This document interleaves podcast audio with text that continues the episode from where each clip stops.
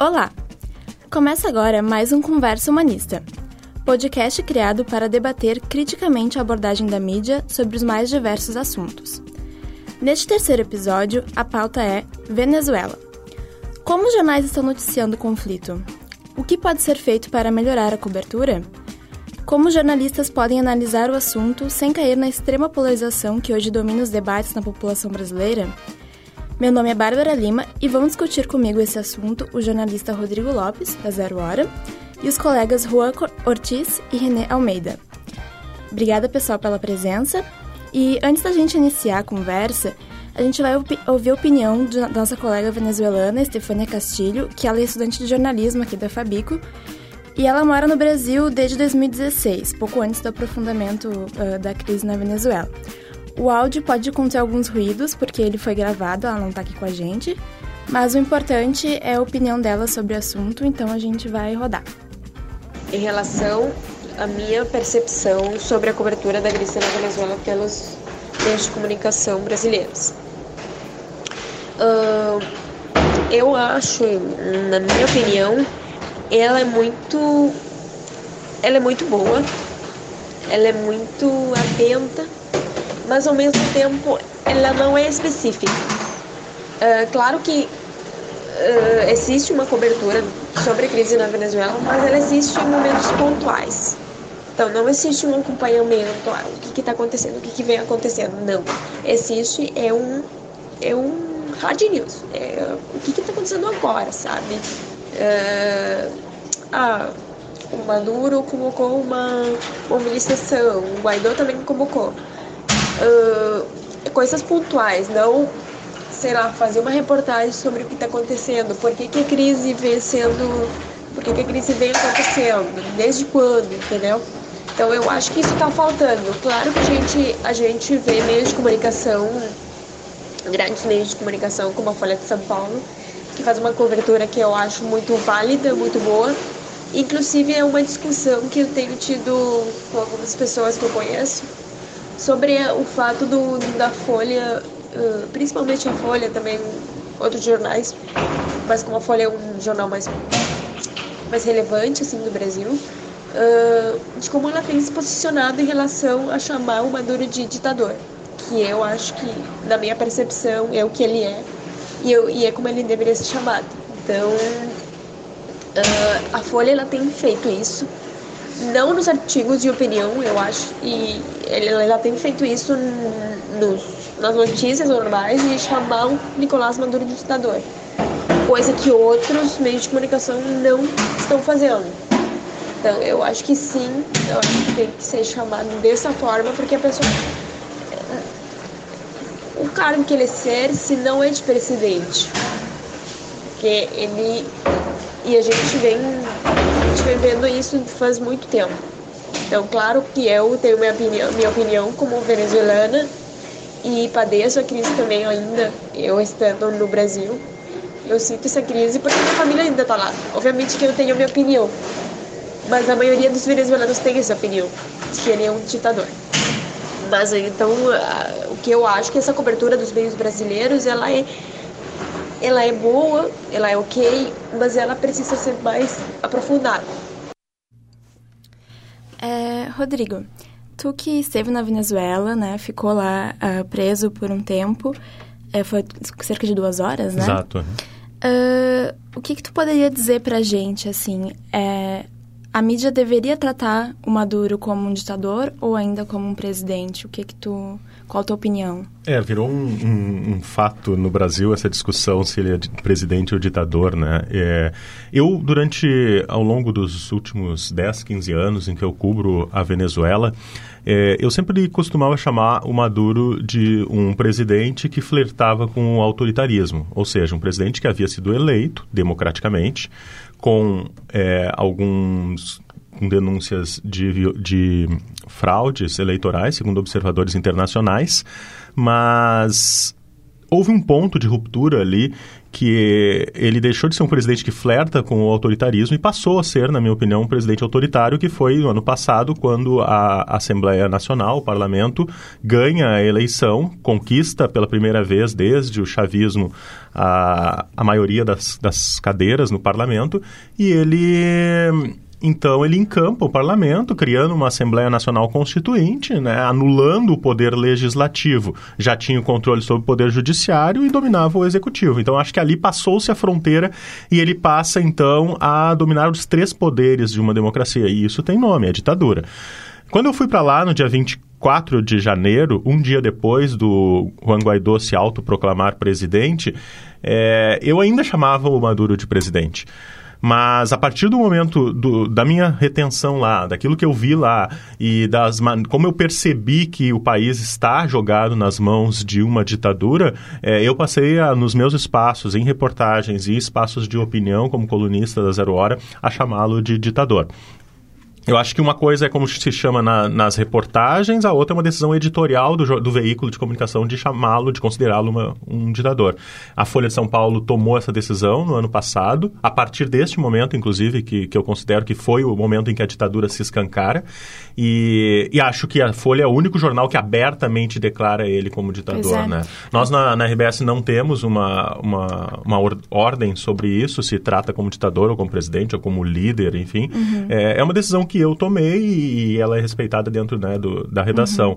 Uhum. Uh, um, um, ponto que eu acho que é importante, a gente costuma pensar que a ditadura, ela se, se foi, só é uma ditadura a partir de um golpe de Estado, né?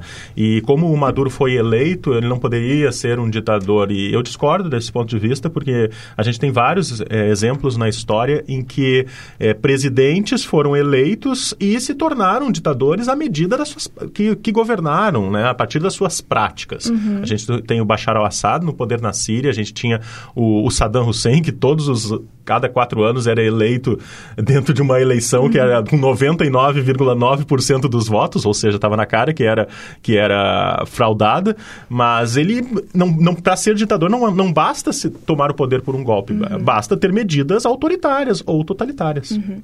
E quanto ao cenário de crise que a gente retrata na mídia aqui, de escassez de recursos, é, falta de água, de luz. Isso se confirma uh, na Venezuela? É, é, bem dessa forma mesmo como está sendo demonstrado? O que, que tu achou? Nós não temos no Brasil uma tradição de cobertura internacional forte. Uhum. Né? E, e, ouvindo o relato da, da colega venezuelana, é, eu, eu, concordo em parte com ela.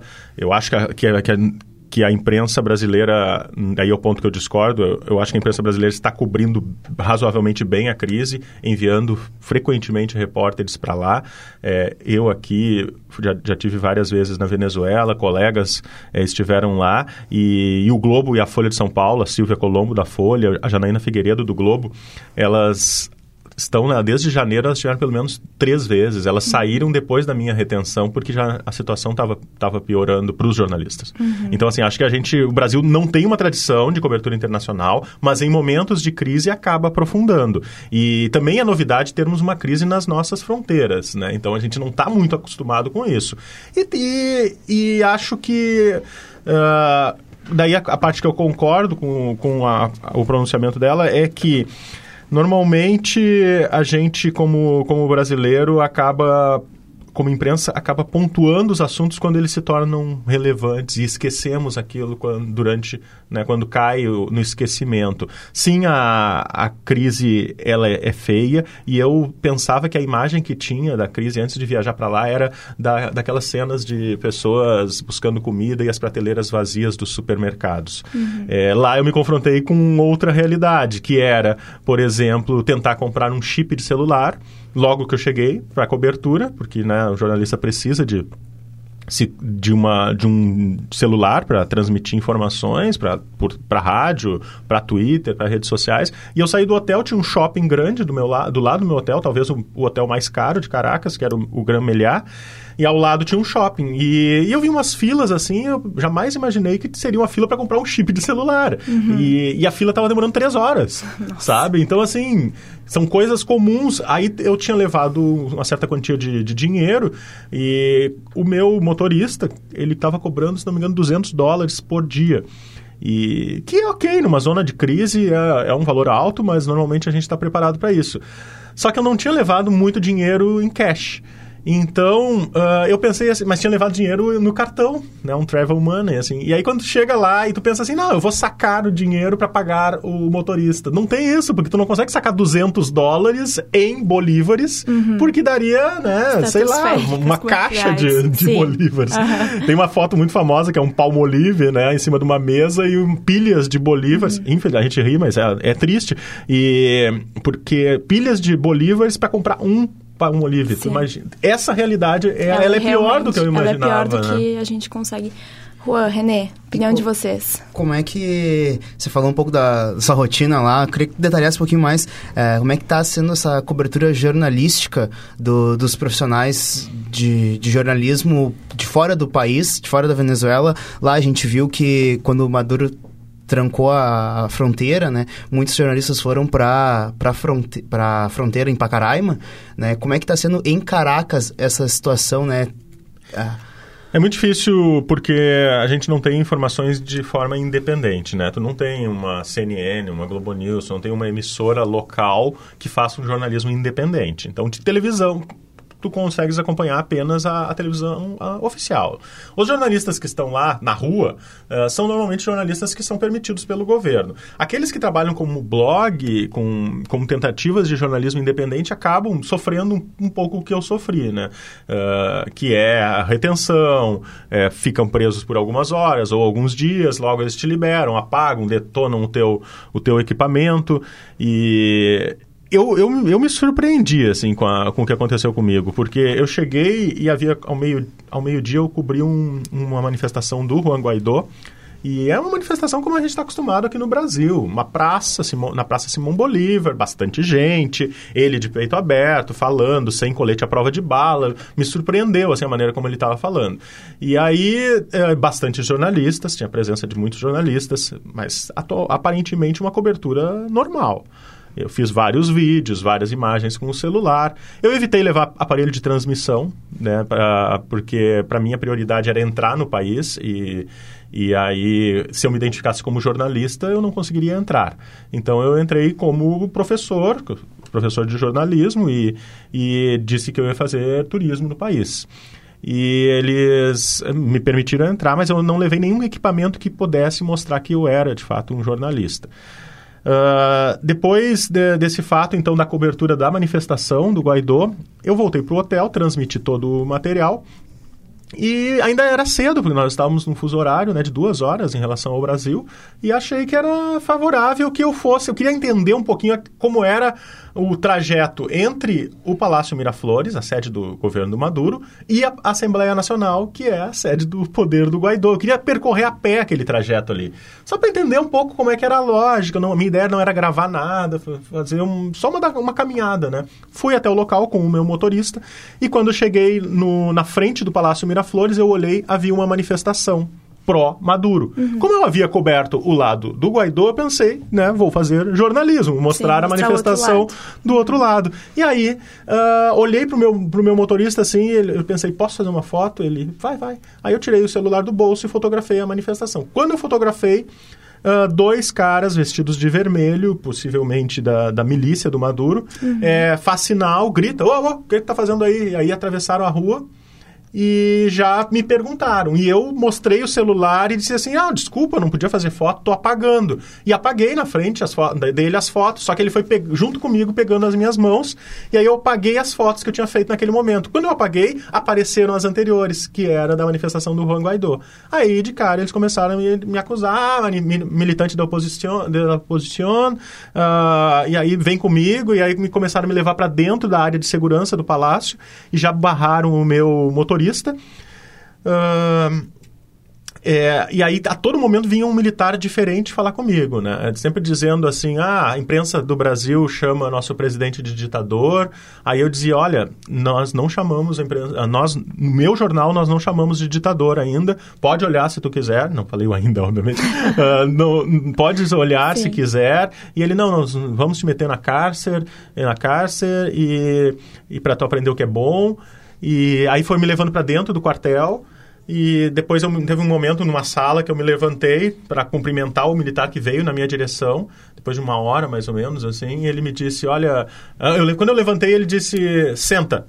Aí eu sentei. Aí tinha um cara do lado dele que também era militar e dizia, quer espelhar? Tipo, uma coisa meio ridícula, assim, porque eu tava quieto ali. Ah, é importante dizer que eu já estava sem passaporte, já estava sem é, o meu celular. Uhum. Eu pedi várias vezes para falar com a embaixada brasileira, não permitiram. E depois veio um terceiro militar e me fez me, me, levou até aí, a parte interna do quartel. Aí eu passei por vários carros que não eram militares, eram carros civis, mas os caras estavam fortemente armados, com fuzis russos.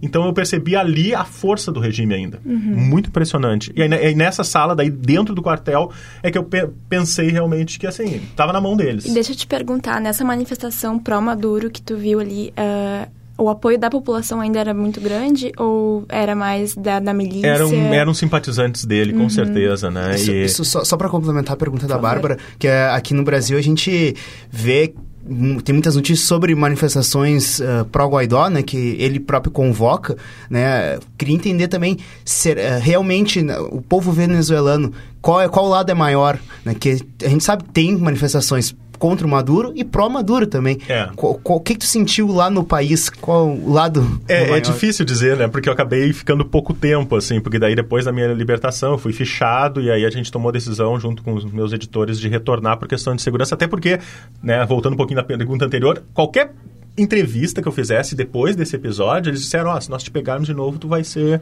uh, responder vai ser preso, vai responder o processo aqui na Venezuela. Então qualquer coisa que eu estivesse fazendo depois, é, os caras iam me, me considerar reincidente, né? Uhum. E, então, assim, é, é, difícil dizer, porque daí eu voltei no dia seguinte, no sábado, né? Então, fiquei menos de 48 horas no país. Uhum. Só que aí... Uh, é, a Venezuela está sob o império do medo. Então, claro que nas manifestações pró-Guaidó a gente tem uma sensação de, de liberdade, as pessoas com, conversam, as pessoas. Se, é, é, é uma manifestação como no Brasil. Uhum. As do, do Maduro, a, essa que estava acontecendo na frente do Palácio Miraflores, estava é, na cara que era montada, eles ficavam lá é, elogiando Cuba e era dentro da área de segurança. Isso era engraçado. Ninguém falava manifestação de apoio na, né, dentro de uma área restrita restrita na frente do palácio. Então era. E não era muita gente, não. Agora sim, eu tenho visto também imagens de muitos apoiadores do Maduro. Ele fez uma contra-marcha na na quinta-feira, agora da semana passada, e me surpreendeu. Acho que também não é, não é, to, não são todos comprados, não. Eu acho que ainda existe uma base de apoio do Maduro, uma, uma base que, que é, é as pessoas que se beneficiaram com o regime, né? A gente tem que lembrar que, que o Maduro teve uma rede de, de, de subsídios e, e a população era muito carente na, na época que o Chaves assumiu e, e se, essa população foi beneficiada bastante com benefícios sociais e tal. Então, é, não, não dá para saber ainda, não, as pesquisas a gente não consegue comprovar se são verdadeiras ou não. É difícil saber hoje qual é a base de apoio do Maduro. Mas eu acho que as pessoas não falam tanto porque tem medo. Bom, é só dar um oi para os ouvintes aí, eu sou o Juan. E eu queria pontuar três coisas principais a, que foi falado até agora. Primeiro, em relação ao que disse a Stefania, nosso colega, uh, dela dizer que não tinha, uma, não tinha uma explicação geral do que estava acontecendo, era mais relatos pontuais de eventos, e eu acho que isso é muito importante para a gente conseguir pensar como o jornalismo está se colocando nesse momento, tanto o jornalismo brasileiro quanto o internacional. Uh, isso, isso tem muito a ver com o que, por exemplo, o, um autor, um sociólogo norueguês, uh, o Johan Galtung, fala de jornalismo para a paz, que ele diz que a gente tem que pensar mais em mostrar os, os acontecimentos de, um, de uma forma mais complexa, mostrar as causas e os porquês e não apenas o acontecimento em si. A gente fica muito focado no hard, no hard news, O que está acontecendo né? agora. O que está acontecendo agora.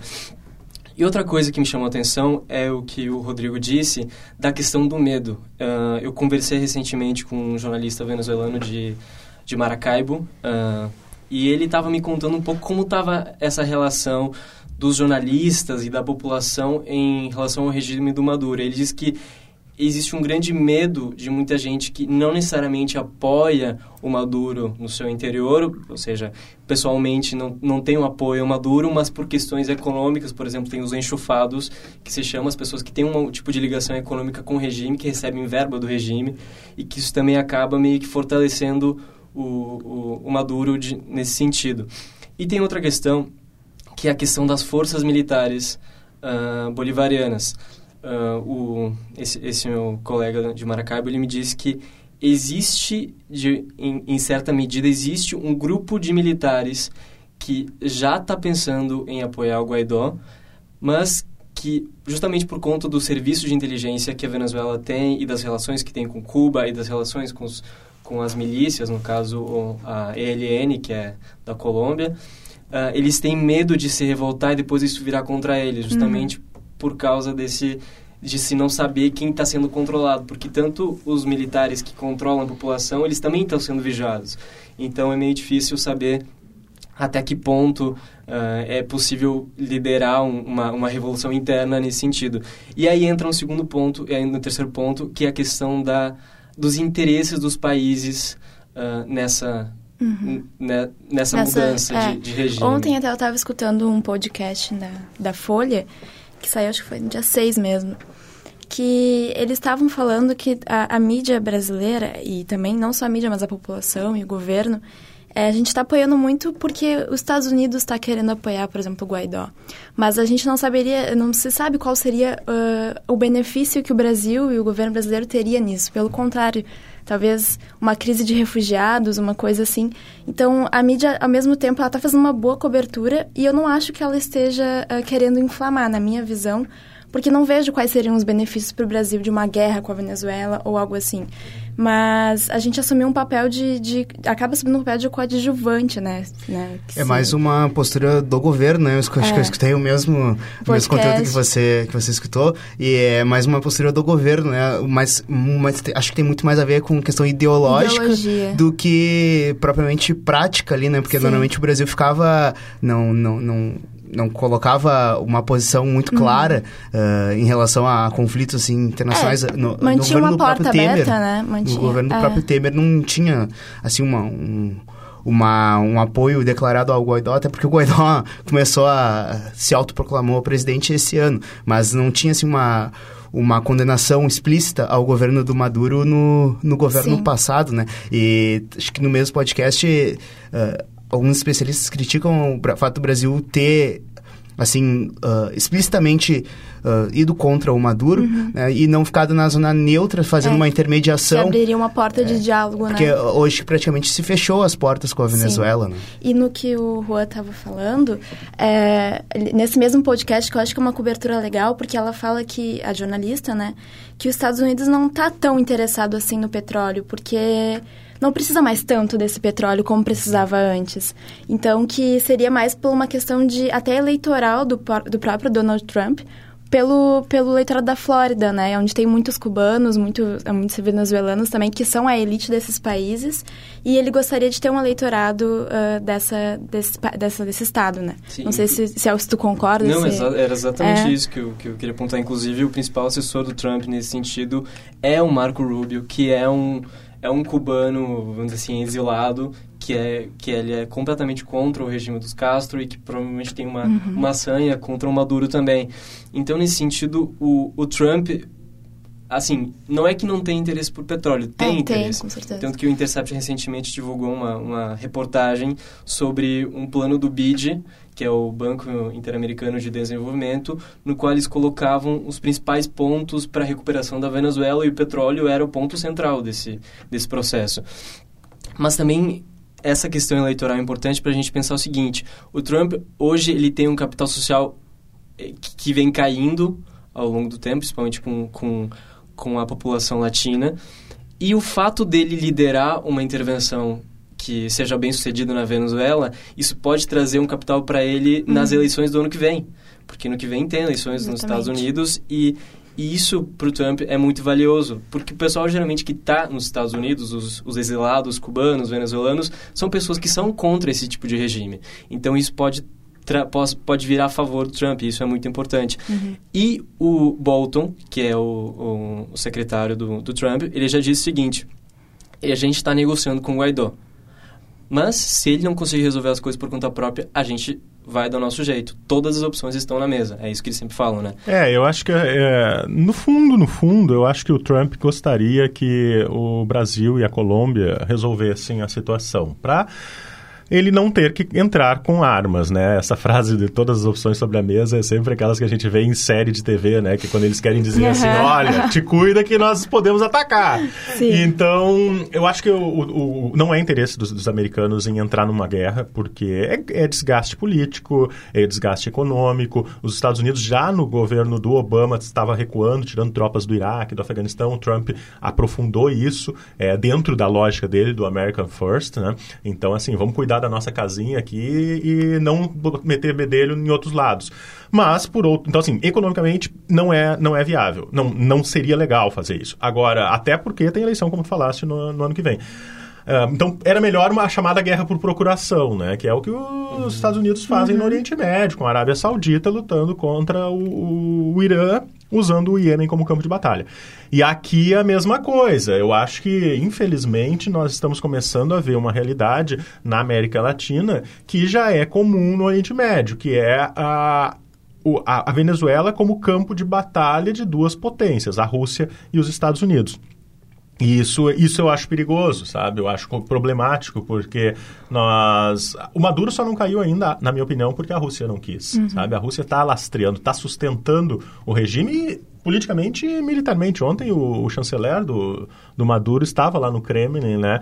Uh, posando de assim, de, de forte diante da, das ameaças americanas. Só queria pontuar uma coisa, já que esse, também esse podcast é, é uma, uma, leitura crítica à imprensa. Uhum. É, a gente tem que lembrar que em 2002, quando o, o Chaves sofreu o golpe uhum. e, e todos os jornais venezuelanos apoiaram a oposição a oposição sustentada né, pela elite venezuelana, a burguesia venezuelana, e, e não esperavam que o Chaves voltasse ao poder. E ele consegue, nos braços do povo, ele volta ao poder. E ali é o ponto de inflexão da relação do Chaves e do bolivarianismo com a, a imprensa. A imprensa. É, ele passa, então, a caçar os jornalistas, a caçar a imprensa, a considerar a imprensa inimiga. Então, assim, a imprensa não é inocente nesse claro caso lá na Venezuela. Uhum. Ela, ela teve um papel preponderante de apoio ao golpe. E, e claro, o resultado veio depois, nesses uhum. últimos 10, 15 anos aí de endurecimento, de sufocamento. Que uma coisa não justifica a outra, entende? Claro. Uh, mas teve uma causa original, um pecado original lá no início. É, mas a Venezuela tem esse histórico, né? Em 92 também teve uma tentativa de golpe pelo próprio Chaves. Então, é uma crise política que já se arrasta há muito é, tempo. E aí é o que os, os militares, né? Os militares dominam, e, a, e aí a transição na Venezuela vai passar essencialmente pelos militares, né? Claro. E essa negociação aí do, do Bolton e do Mike Pence, né, o secretário de Estado americano, Uh, não, Mike Pompeo. Mike Pompeo. Mike Pompeo, Mike Pence era o vice. E o Mike Pompeo, ele ele diz que está negociando com os três, três altas autoridades do regime, né? Uh, do, do, Maduro. Agora é muito curioso, eu não sei se é verdade isso, acho que pode ser plantado, inclusive, a informação uhum. para criar cisânia entre o, o, governo do Maduro, porque no, na quinta-feira estava lá o, o, padrino, né, que é o ministro da Defesa do Maduro, do lado do Maduro. Eu só imaginava a cena assim do, do Maduro olhando para ele pensando assim, ó, será que tu está me traindo ou não? Né? Porque eu acho que eu acho que o Maduro vai cair. Em algum momento vai cair. Não vai ser agora, não vai ser tão fácil. Tomara que precisa, como tu falavas, uh, Bárbara, um, um ponto de, de diálogo, né? Uhum. O Brasil poderia estar exercendo o, o, diálogo, a mediação, que é tradicional, uh, René, como tu colocavas, da, da, da, diplomacia brasileira, mas não. O Brasil escolheu, pelo menos do ponto de vista político, o confronto. Né? Acho que não vai chegar a, a intervenção, porque os militares são a... Né, quem, quem diria, os militares são a ala ponderada neste momento da da política brasileira, né? Porque não é, eles sabem, o, o vice-presidente Mourão, que foi adido militar na Venezuela, ele sabe os riscos que isso envolveria, né? O Brasil uhum. não pode entrar num conflito como esse, não uhum. deve entrar uhum. e corre o risco de levar, de ainda sair quase perdendo, não, porque as Forças Armadas venezuelanas estão com problemas financeiros, mas são armadas pela Rússia, são fortes. Não, e justamente essa questão, qual, qual seria o interesse, por exemplo, do Brasil e da Colômbia, que são os principais agentes nesse, nesse latino-americanos nessa conversa de entrar numa guerra. Uh, o Brasil ele tem um ativo militar baixíssimo em relação a outros países e não tem experiência de conflito uh, principalmente no que seria uma guerra de guerrilhas, Uhum. porque é justamente isso que, que é o principal problema, até para os Estados Unidos também, eles não conseguem lidar com guerrilhas, que é justamente o que está fortalecendo o Maduro nesse momento, as milícias, as guerrilhas espalhadas pelo país e com as forças das guerrilhas colombianas também.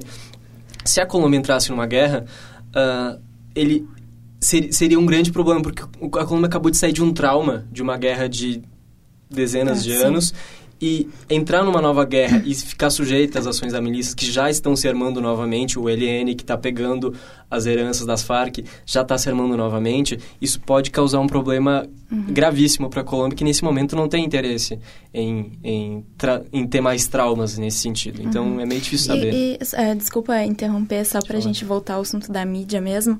É, como vocês acham que a mídia tá é, tratando sobre o Guaidó? É, eu queria ouvir a opinião de vocês. É, o Gu- Guaidó, ele é... Ele é tratado não só pela... Ele é tratado muitos ana- analistas, né, como o... Muita gente diz que ele é o grande salvador e os- muita gente, oficiais, né, apoiando o Guaidó para... É, ele tá meio que uma imagem que tem para mim, pelo menos, de um salvador, né? O, o cara que, que enfrenta lá o Maduro, né? Mas... f- houve também... Comete erros até pela inexperiência, né? Ele tem três anos como deputado. É, é um... É, é um, é um... É pouco tempo, assim, na, na política até... E acho que até... fo- Foi também um pouco de responsabilidade, né? Ele não tinha o apoio suficiente da, dos militares e convocou essa- as pessoas para a rua, né? Tanto que causou aí mortes na, na semana passada. né? Mas ah, um, um fato que é comum ao Guaidó, também ao Maduro, e é uma coisa que vem, vem crescendo nos últimos tempos, né, e tem a ver com a, com a mídia também, é o fato de que hoje em dia ah, os, os, líderes se comunicam muito por Twitter, Facebook, YouTube, né, e mudou também a, a cobertura da mídia, né? Hoje a gente já não é mais tão dependente da, das agências de notícias. né? Não, não precisa mais tanto do- dos jornalistas que estão lá. É claro que é interessante, sempre interessante ver como a, a mídia local está tratando isso, mas hoje em dia a, a gente consegue ir direto na fonte e fazer uma análise direto com, com o tweet do com o tweet do, do presidente, do, do opositor, eh, etc, né? E eu acho que isso foi uma... representou uma grande... uma mudança na, na nossa cobertura, né?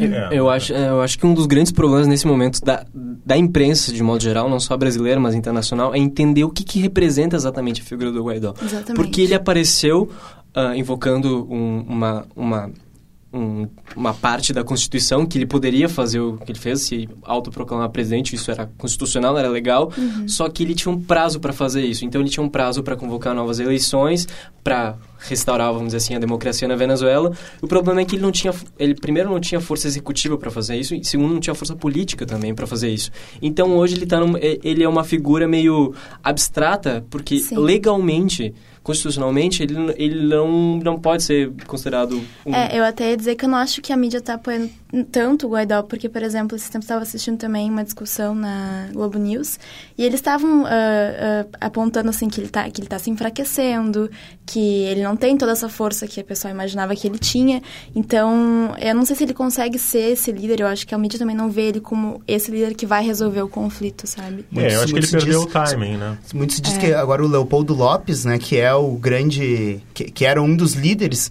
né, que se houvesse, se houver uma, uma eleição, será o Leopoldo o, o cabeça de chave. É É é, o difícil, risco porque ele, de- ele, ele fez oposição por muitos anos e, e ele não caiu no gosto da população. Do, principalmente, a população que hoje é o ponto central para as conversas é a, a população que era chavista, mas não é madurista, digamos assim. São, é população que, que, que era apoiadora de um, de, um, de um governo de esquerda, mas depois se decepcionou com o Maduro, se decepcionou também com as investidas finais do Chaves. E, e acho que a mídia ainda não está sabendo identificar muito bem essas diferenças na, na população. Acho que isso ainda está pecando um pouco. É, falta um pouco, eu acho, de- desse tipo de explicação, assim. Eu vejo um pouco que tem alguns vídeos no Nexo, na BBC, que tentam contextualizar mais tudo que está acontecendo, mas, assim, quando a gente abre uma matéria, é, sei lá, na Folha até, ou no G1, ou qualquer desses grandes veículos, e a gente vai ler, é muito mesmo pontual, é aquilo ali, e aí parece que, sei lá, se é perde no espaço. Isso só se faz sabe? com o repórter no chão, né, no terreno. E aí é o risco, por exemplo, ninguém fala da Síria. A Síria a gente não tem não esse tem tipo, ideia. muito menos esse tipo de reportagem. Por quê? Porque não consegue entrar no país. Né? E, e, a Venezuela é a mesma coisa. Se a gente não tiver repórter no terreno, no chão, interpretando, dando essas nuances que vocês comentam, uh, não vai se ter. Né? Não uhum. vai ser daqui que nós vamos conseguir fazer uma cobertura uhum. legal. assim. Ponto sobre a questão da, que vocês traziam do Leopoldo Lopes, acho bem, bem importante uh, o que tu falas, René, porque o risco, além de a oposição é ter perdido o timing, que eu, pô, são três investidas já do Maduro, dia 23 de janeiro, 23 de fevereiro e 30 de abril. Uh, não conseguiu derrubar o, o, Maduro. Então, assim... Investidas do Guaidó. Do Guaidó, perdão. Uhum. É, e são três investidas do Guaidó, ele não conseguiu. E aí, uh, agora surge a figura, eu acho, poderosa do Leopoldo Lopes, pelo menos como símbolo, né? Um cara que estava preso, ele tem ali um, uma questão de narrativa importante. E, e ele é mais à, à, esquerda, ele é mais radicalizado do que. Perdão, mais à direita, mais radical à direita do que o Guaidó mas é um líder forte. Eu acho que ele, é, ele como símbolo, ele é importante. E aí o risco de é, rachar de novo a oposição, né? fragmentar de novo a oposição entre o Guaidó e o Leopoldo Lopes. E tá lá o Capriles quietinho, né? que chegou uhum. a ser uhum. candidato presidencial e tal. E é, o grande problema da oposição, na minha opinião, na Venezuela, ao longo de todos esses anos, é a omissão. Ela se omitiu do debate político, até por questões de violência, como do, do Chaves mas se omitiu, se fragmentou e chegou uma hora ela disse assim, ah tá, se as regras são essas eu vou sair fora. E aí perdeu terreno, e aí se omitiu e, ca, e, e perdeu legitimidade. Hoje, para retomar isso, e eu acho que eles estão retomando, é, só que é mais difícil, né? É, gente, é, nossa, esse assunto é muito complexo, né? Mas a gente tem pouco tempo para discutir. Eu queria então ouvir rapidamente de cada um, bem breve mesmo, para vocês, como seria uma cobertura uh, ideal do conflito na Venezuela hoje, assim, a partir da mídia brasileira, né? O que vocês diriam que seria um, uma cobertura ideal, boa e, enfim... Bom, o meu pitaco é rápido, é, é com repórter. Só se faz jornalismo com jornalistas. E no terreno, fazendo aquilo que é difícil, são os desafios da profissão, mas acho que é, é tentando ouvir todos os lados e não um ou dois lados, os diferentes nuances dessa questão. Mas não se faz jornalismo sem jornalistas no terreno. Concordo. É, eu, eu, concordo. A, jornalista, a, cobertura, a cobertura ideal é olho no olho, é presenciando no local do, do acontecimento, né?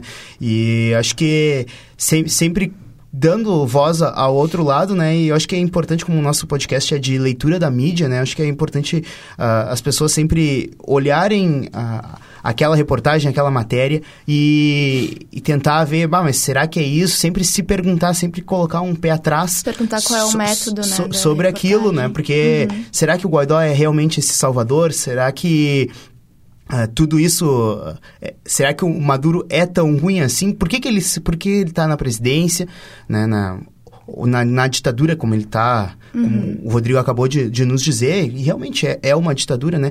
Ah, o uh, que, que realmente está acontecendo uhum. lá? Uhum. Né? Sempre tentar criticar o, a cobertura que a gente está vendo. Eu também eu, eu concordo com, com, os dois. Eu também acho que a gente tem que começar a, a procurar mais entender as nuances da cobertura, entender quais são os interesses dos agentes envolvidos. A gente tem que saber, uh, a gente tem que ter furos que nos digam coisas que, que, vá, que vão além da aparência. Então, acho que isso, nesse momento, é crucial para a gente entender quais, são as consequências, quais vão ser as consequências disso para o Brasil, para a América Latina e o que pode nos esperar daqui para uhum. frente. Então tá, estamos chegando ao fim aqui da nossa conversa, do Conversa Humanista. Obrigada, pessoal, é, pela presença. O, o podcast ele vai estar no Spotify e nas redes sociais. E o Conversa Humanista, ele é do Portal Humanista, do, da cadeira de Laboratório de Jornalismo Convergente, aqui da Fabico. Até a próxima!